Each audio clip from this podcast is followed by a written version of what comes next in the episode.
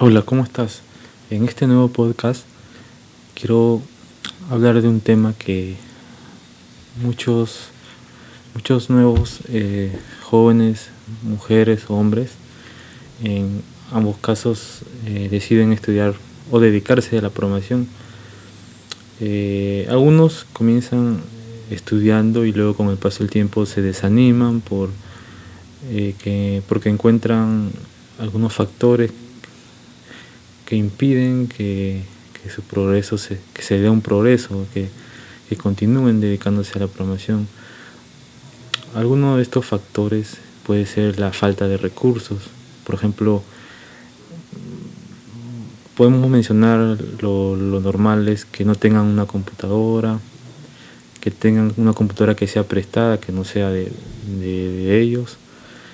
Eh, otra cosa también es que necesiten trabajar, por algún motivo, por alguna necesidad, de repente tienen hijos, tienen familiares enfermos, tienen eh, alguna responsabilidad o, alguna condición que, les impida, ¿no? Pero eh, esto acá ya vendríamos a tomarlo como, como algo negativo, o sea, al pensar que no tiene los recursos para poder dedicarte a programar. No es bueno.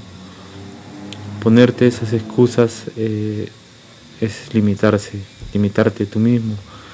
Eh, yo personalmente cuando comencé con la programación, al inicio obviamente que me costaba aprender a programar y no estaba seguro si me iba a dedicar a esta carrera eh, toda la vida, ¿no?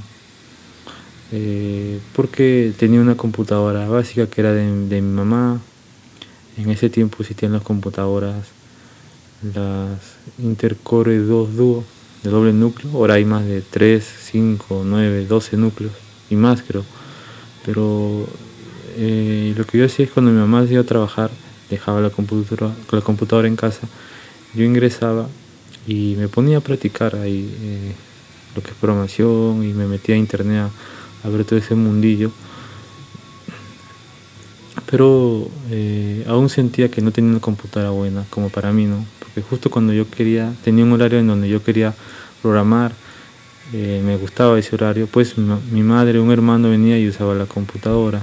Uno de mis familiares usaba la computadora y no tenía cómo avanzar. Pero lo que yo decidí fue dedicarme a trabajar en lo que es cocina. Recuerdo que trabajaba de ayudante de cocina, estuve trabajando. No era el cocinero oficial del lugar, del restaurante.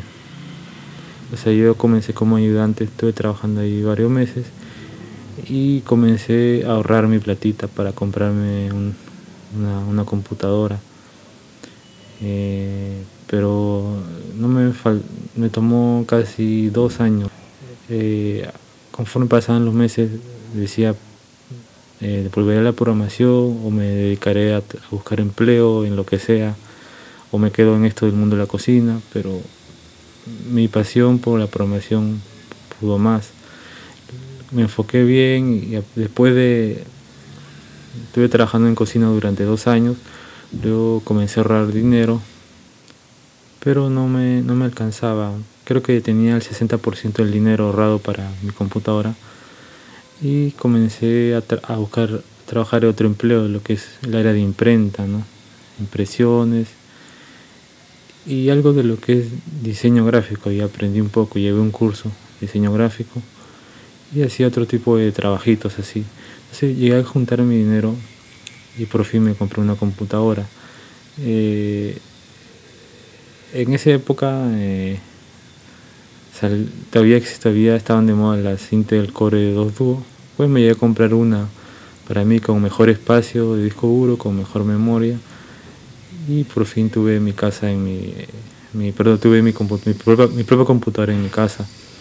Mi madre me agradeció, me felicitó eh, porque había logrado eso, ¿no? Y, y, se sentía orgullosa porque siempre me había enseñado, inculcado cosas buenas como el trabajar para comprarme mis propias cosas, ¿no? Y bueno, a partir de ahí sentí, eso, eso me generó, es, el haber yo comprado mi computadora con mi esfuerzo, me generó una satisfacción, una motivación de que puedo lograr otras cosas. Entonces yo te invito a que tú también no te rindas, si, si de verdad te quieres dedicar a la programación, por más que tengas 10 hijos o, o, tengas el problema, el problema que tengas o la condición en la te encuentres, no te rindas, solo enfócate y muévete, muévete. Como dice Dios, ayuda a los Dios madruga, perdón, a, los que madrugan Dios le ayuda, o sea, si tú te esfuerzas Dios te va a ayudar. Tú debes dedicarle a, dedicarte a, luchar por tu objetivo, ¿no? Si te falta una lacto, si, te falta una oficina, un escritorio, una silla, un dispositivo móvil para crear aplicaciones móviles, lo que necesites, siempre dedícate a trabajar, a trabajar para que lo logres. Es así como se consiguen las cosas, no soñándolas, eh, sino la realidad, trabajando por ellas. Entonces, no solo es mi caso, hay muchos casos, quizás otros pueden, pueden mencionar. Acá en SoundCloud hay una opción que hace clic en la pista de audio y puedes dejar, dejar un comentario. Ahí tú puedes dejarnos un comentario mencionando cuál fue tu condición, cómo llegaste a ser programador, qué pasaste. Cuéntanos tu historia ahí, ¿no? Para que otros usuarios, otros colegas, otros desarrolladores que recién comienzan eh, esto les pueda motivar, les puede enseñar que, no todos los que somos programadores, pues la tuvimos fácil, ¿no? Tuvimos que trabajar, llegar a llegar eh, hacer muchas cosas, teníamos ciertos problemas, pero no nos rendimos, ¿no? Si es tu verdadera pasión dedicarte a algo, no solo a la programación, quizás otra área, pues te, te, va a gustar, te vas a enfocar y nunca vas a dejar de luchar por tus objetivos. Bueno, eh, entonces yo te invito a que si quieres mejorar en programación, tienes el contenido en el blog de Nueve Colectiva y en los canales de YouTube. Tienes contenido para que practiques y mejores tus conocimientos. ¿no? Eh, espero, espero que te haya gustado este podcast. Si no, si no te quedó claro algo, puedes retroceder y volver a escuchar. Y bueno, te agradezco por escuchar este podcast. Eh, Quizás en otro podcast ya hablaremos más a fondo sobre mi historia. No quise ampliarme tanto, sino lo que quiero es que entiendas que debes seguir luchando. Por, si te gusta programar, quieres dedicarte a esto, pues sigue luchando. ¿no? Eh, muévete, logra los objetivos para que lo consigas y sientas una satisfacción. Bien, gracias por escuchar este, este podcast y nos vemos hasta un siguiente podcast. Chao.